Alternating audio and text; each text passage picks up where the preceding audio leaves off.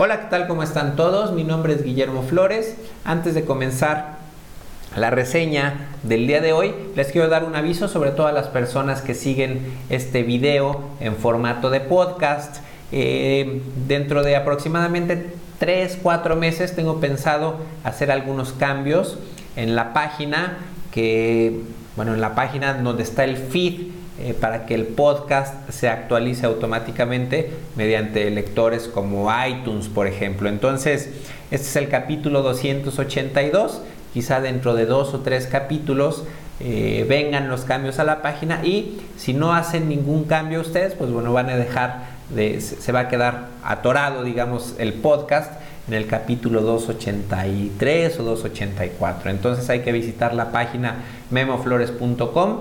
trataré de poner la información eh, muy clara, muy fácil de entender para que puedan suscribirse nuevamente al nuevo feed y que se esté actualizando automáticamente, descargando automáticamente los videos cada que salga uno nuevo. Entonces, bueno, vamos a empezar el capítulo del día de hoy.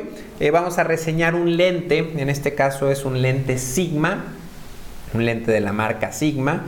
Es un lente obviamente para cámaras eh, reflex, de, lentes intercambiables y eh, es un lente con una distancia focal de 24 a 105 milímetros, es decir, desde gran angular hasta un telefoto moderado. Es un lente que tiene eh, luminosidad constante de, F, 4.0. Eh, es un lente también con estabilizador de imagen. Bueno, Sigma lo llama OS. Eh, tiene obviamente enfoque automático, enfoque manual. y el, diámetro para filtro es de 82 milímetros. Es, es bastante grande el filtro que utiliza este lente. Entonces, bueno, es un lente que está diseñado para utilizarse en cámaras full frame o en cámaras de sensor de cuadro completo como es esta Nikon D800. Em, también se puede utilizar en cámaras con sensor más pequeño, como por ejemplo esta Nikon D5300. ¿Cuál es la diferencia? Bueno, que este lente está diseñado, vamos a suponer que la hoja es el sensor de la D800 y este lente está diseñado para iluminar todo el sensor full frame. ¿Qué pasa si lo utilizamos con una cámara más pequeñita? Bueno, estas cámaras tienen sensores más pequeños, entonces aunque el lente va a proyectar un círculo eh, pues bastante grande, pues esta cámara solamente va a aprovechar una pequeña área. Entonces de alguna manera eh, pues estaríamos pagando más porque una cámara pequeñita pues no aprovecha eh, todo lo que puede proyectar este lente. Entonces sí lo recomiendo para cámaras de sensores pequeños, pero eh, pues quizá haya otros lentes más recomendados para esta cámara. Entonces, eh, bueno, vamos a ver las pruebas. Les digo principalmente en esta Nikon D800 y lo vamos a comparar contra un lente de características más o menos similares. Esto es un lente Nikon de 24 a 85 milímetros. Es un lente que también tiene estabilizador. Nikon lo llama VR. También, pues obviamente enfoque automático y enfoque manual. Y es un lente que tiene un filtro de 72 milímetros. Es un lente pues mucho más pequeñito. Aquí están ambos lentes con el zoom al máximo. Y eh, les digo, no, es exactamente la misma distancia focal. Canon tiene exactamente una distancia focal un lente de las mismas características, 24 a 105 milímetros. Entonces, ya les diré más adelante algunas comparativas también contra, contra los lentes de Canon. Entonces, pues bueno, les voy a mostrar unas fotografías que, tomé con estos dos lentes y vamos entonces a, a revisar las características y la calidad de este lente. Antes de ver las pruebas de este lente se me olvidaba comentarles algo muy importante que es el precio de estos objetivos que vamos a revisar. Entonces este lente Sigma tiene un precio aproximado de 900 dólares y lo vamos a comparar contra un lente Nikon que tiene un precio aproximado de 600 dólares, es decir, el Sigma es 300 dólares más caro. Eh, también les muestro el precio del Canon con la misma distancia focal, con la misma apertura y también con estabilizador de imagen. Es un lente que cuesta 1150 dólares, es decir, 250 dólares más caro que el lente Sigma. Eh, también antes de continuar les quiero recomendar una página. Esta página es dxomark.com. Es una página que se dedica a hacer mediciones pues de laboratorio eh, de diferentes cámaras eh, con diferentes lentes. Entonces, por ejemplo, en este caso estamos viendo el lente Sigma 2405 montado en una cámara 5D Mark III y aquí tenemos los resultados, la, medición de la nitidez del lente en esta cámara donde vemos que lo verde es bueno, lo amarillo es regular y lo rojo es malo. Y de una manera gráfica podemos compararlo, por ejemplo, contra el lente Canon 2405 y vamos a ver nuevamente la gráfica, vemos que el, el lente Sigma tiene menos zona roja, el lente Canon tiene más zona roja, es decir, en, teoría o en las pruebas de laboratorio, el lente Sigma resulta mejor que el lente Canon. Incluso eh, eh, la calidad o la nitidez de este Sigma se puede comparar a la nitidez del lente 2470 f2.8 de Canon entonces, bueno, son lentes con características diferentes, pero aquí vemos de manera gráfica la diferencia entre un lente y otro. Entonces, de manera gráfica también les muestro rápidamente cómo se comporta el lente Nikon contra el que lo vamos a, comparar. Entonces, estamos viendo de entrada eh, en las pruebas de laboratorio que pues el lente Nikon tiene una mucho menor calidad que este lente Sigma. Vamos a revisar ahora sí algunas imágenes. Este fue el encuadre eh, que hice. Bueno, es el Teatro de Gollado, la parte trasera del Teatro de Gollado. Es un lugar eh, pues muy bueno para hacer pruebas de lentes. Entonces este es el encuadre completo. Del lado izquierdo de la pantalla estamos viendo el lente Sigma o las pruebas hechas con el lente Sigma de 24 milímetros. Y del lado derecho de la pantalla estamos viendo un detalle de la parte central eh, y estamos viendo pues las pruebas realizadas con el lente Nikon 2485 entonces eh, pues por aquí vemos que la calidad es, es, difícil. Voy a tratar de hacer un zoom aquí o, pegar eh, poner muy pegaditos el 14 y el 14 para que vean la definición de ambos lentes. Pues que en la zona central es bastante bastante parecido. Quizá aquí en este texto se alcance a apreciar, eh, pues yo veo ligeramente un poquito más de calidad en el lente Sigma.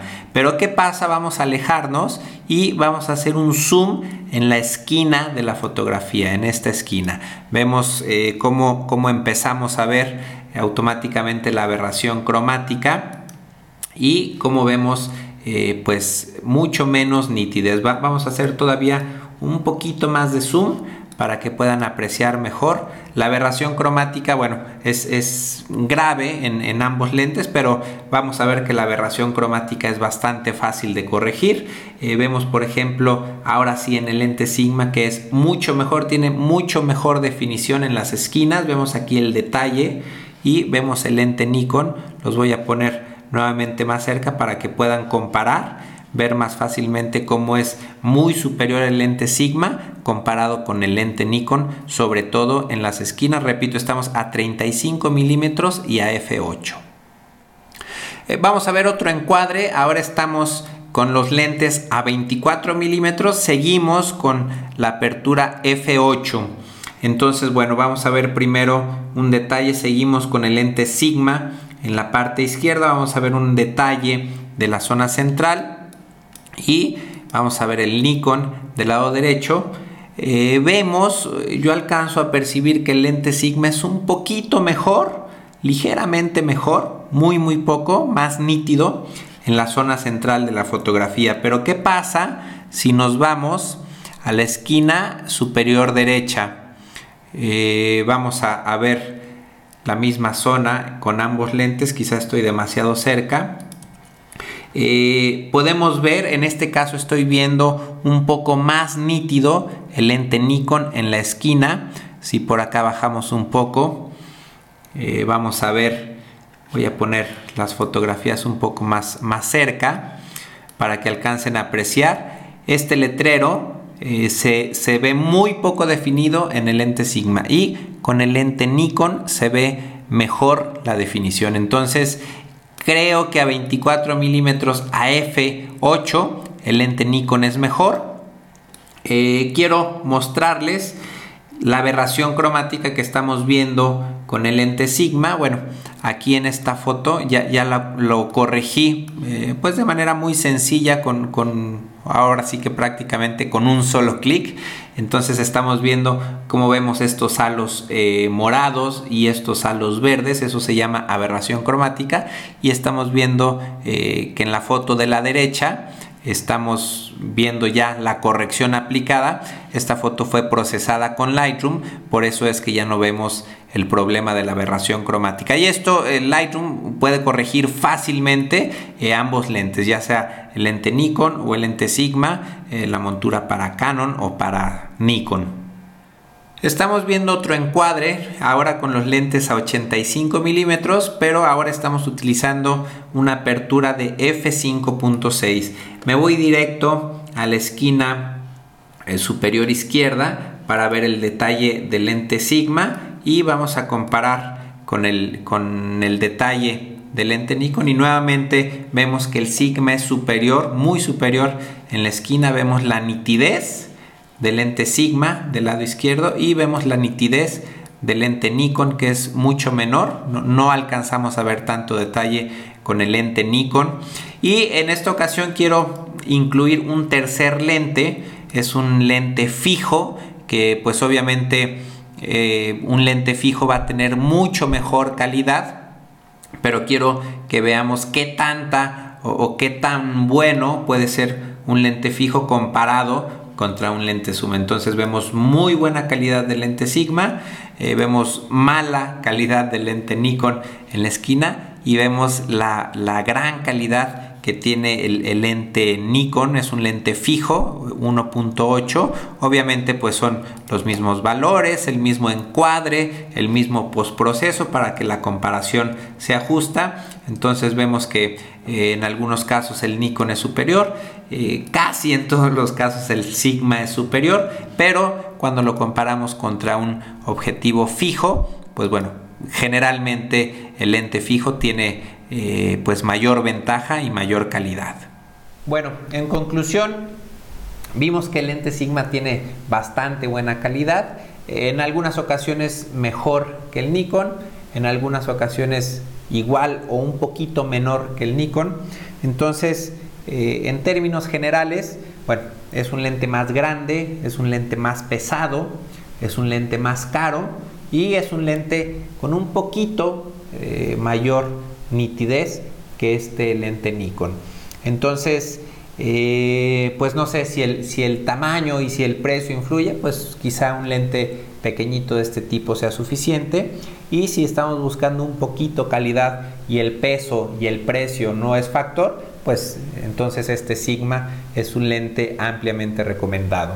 En el caso de, los usuarios de Canon, eh, definitivamente recomiendo mucho más este lente a, diferencia del lente Canon original, el 24-105 milímetros, que ya vimos que es más caro y ya vemos que, no tiene tanta nitidez como este lente Sigma.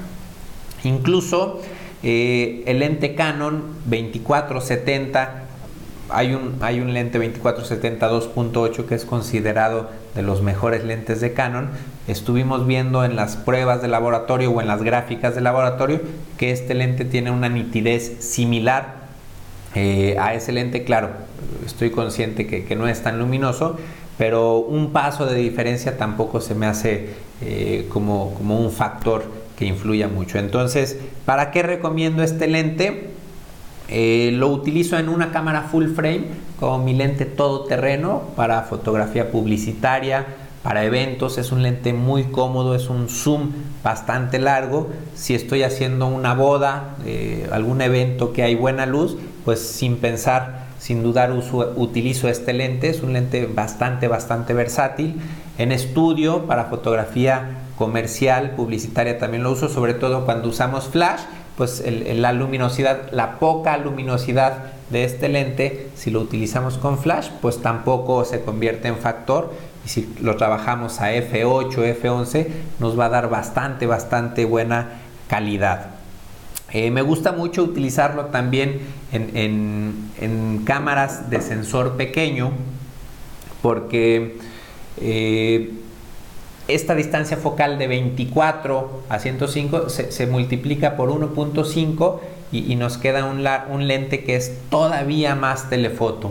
Entonces, 24 a 105 en un sensor pequeño es, es una distancia focal bastante agradable para trabajar retrato, eh, de cuerpo completo, de medio cuerpo o, fotografías de encuadres muy cerrados eh, cuando estamos trabajando con personas. Entonces también lo recomiendo para usarse como un lente todoterreno en estudio en cámaras de sensor pequeño. Una cosa que sí es bien importante, una advertencia digamos que sí es muy importante, normalmente los lentes Nikon eh, funciona a la perfección el enfoque con las cámaras Nikon. En el caso de lentes eh, Sigma con cámaras Nikon, el enfoque puede fallar un poquito, no puede ser tan preciso como con un lente original. ¿Qué se hace en estos casos? Bueno, esta cámara, en especial esta D800, tiene un microajuste de enfoque, es decir, en esta cámara si el enfoque no funciona bien, yo hago un ajuste, lo calibro y el enfoque me queda perfecto este lente con esta cámara.